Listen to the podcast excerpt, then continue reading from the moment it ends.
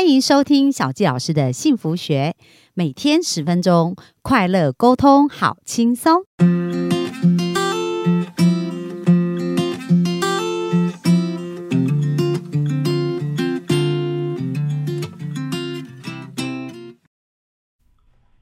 欢迎收听小杰老师的幸福学，很开心又在空中跟大家见面。那今天我们要继续邀请嘉轩拿来跟我们聊聊，就是说，诶，很多人如果对于公家机关这个工作呢有所憧憬，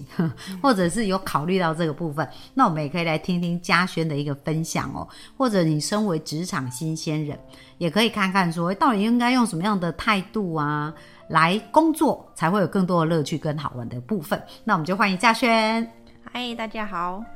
那上一集有讲到说，我是在劳保局工作。那我在劳保局工作两年多之后呢，我就是呃，因为家庭的考量，所以我想要到调到中部去工作。所以其实公部门的职务的转调，其实是有一个公开平台，叫做试求人。所以所有公务人员呢，你都可以上去去看一下各机关试出了什么样的职缺。那他当然会开出一些条件，只要你符合呢，你就是投履历。然后你就会有呃面试的机会，所以那个时候呢，我就是投了中部的一些单位的履历，然后我也去中部去面试，那也很顺利的呃面试上，所以我第二份工作就到台中去工作，是一个劳动部下面的技能检定中心。嗯，那技能检定中心它其实很有趣，它这个中心呢有两大块的业务，一个是技能检定，一个是技能竞赛，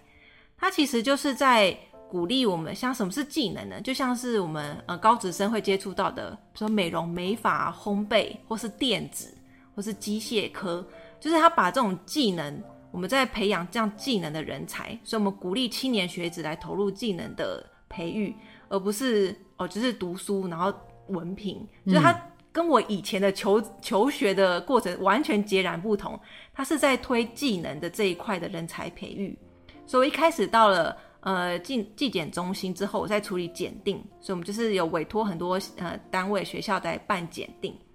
那那个工作呢，其实有很大量的嗯经费审查，还有核销的工作。那我其实是一个完全没有会计背景的人，那我对于数字跟金额是一个很不拿手的人，所以刚开始接触到那么繁重的的嗯叫什么呃算是。经费的审查呀，然后你要去帮他对那个金额对不对啊？然后他付的那些凭证到底有没有出有没有错？这个工作对我来说非常的陌生。但是我在那个过程中，就是慢慢的我发现，哎，我原本很陌生很弱的这一块，透过这个工作有被增强。所以我觉得我发现我其实到后来我变得非常的熟练，然后我现在是那个单位里面大家都很喜欢问我，对，问我问题，因为我可以用。比较圆滑的方式来把这些事情处理好，然后不会是那种很纠结在那些很琐碎的那种小东西上面。那我就觉得说，哎，原来这个工作虽然一开始我觉得哦这东西很不拿手，结果没想到可能才过一年，我觉得这块东西反而把我弱项变得增强了。对，所以我就觉得，哎，这个工作我觉得好像每个工作都有它可以帮助人成长的部分，好像没有你一开始想象中的啊那么那么的不顺啊，或者那么的不适合你。所以那个工作我其实也做的蛮开心的。那还有一个，我觉得在纪检中心很开心的是说，因为其实我们公公家单位其实很重视我们公务人员的自我学习，它其实常常会有很多培训的课程，然后每一年都会有一些一定要去上的，比如说一些呃呃政策关系呀，或者一些什么性别主流化这种一定要去上的课。另外，他还会开很多你自己去选修，你可能是用平日的时间或是晚上的时间，比如说管理类的啊，或是资讯媒体类。还有一个就是外语能力的哦，这是你们自己去外面选课上，对，它是公家单位提供给公务人员上的课哦，所以就是有一个培训中心，对，然后专门帮大家办课程这样子，你就可以自己去选修。然后我就觉得说，我就觉得没有学好英文这件事情一直是我一个遗憾，所以我花很多时间，就是只要有英文相关的培训，我就去。它有时候可能是一种国际礼仪啊，或者是一种呃全球化的英文的趋势啊，我就去上，然后我就觉得上出一些兴趣来，就发现哎，当你在求学的时候读英文很压力很大，你就是为了考试。可是当你现在没有了分数跟考试的压力之后，我觉得学英文变得蛮开心的，就是我就是想要了解这个东西，我就是想要把这个东西学好。那个动力不一样，就觉得哎、学英文变得很开心，然后我也学出一些自己的兴趣来。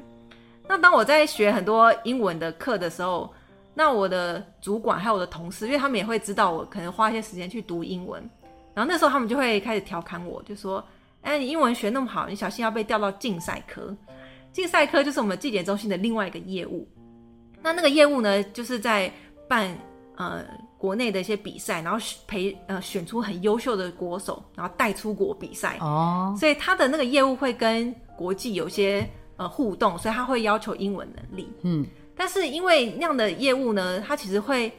很多加班跟出差，然后还有你要办很多活动，所以你的呃工作是非常的高密度，然后很多高机动性，你要跟各级主管、各单位在联沟系。通啊，联系，对，但是我们公务人员领的薪水都是一样的，所以相对来说就是变得你好像吃力不讨好。你去所以竞赛科大家都不想要做那个工作。对，他虽然会说哦，你英文太好，你会被调竞赛科，你要小心哦，就 是这种这种语气这样对子。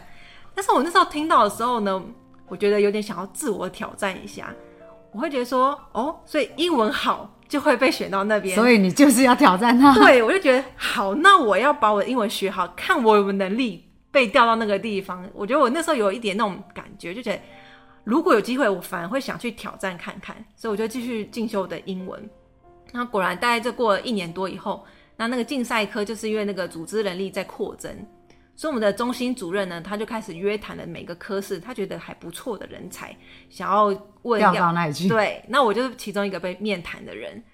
所以那时候我当下我就觉得，哎、有种心想事成，就哎、诶 真的这个机会就来了，所以我就是说，哦，那当然没问题，我就尊重主管的指派，那我愿意去学习。所以一年多之后，我就调到竞赛科。那那个主管在竞赛科的主管呢，就是也是尊呃想要善用我的外语的能力，所以我就被分到国际竞赛组，所以我就是开始在做国际竞赛业务。那国际竞赛业务就是我们在国内会办国手选拔赛，那都是那些很年轻的十八十九岁的呃大大专校比如说是哪一些项目啊？呃，比如说美容啊、美发或是烘焙，哦那也有机械类的啊、电子类的，或是粉刷、木工，哦，就各式各样，各式各样，就是你人人生百态那种各行各业的工，它就是一个很很专精的一个技能。那我们就是培训这样的国手，那我们就把他带出国比赛。那那一年刚好有遇到疫情，所以有有国际赛有延延延后一年，所以我们那一年都在国内做准备做培训。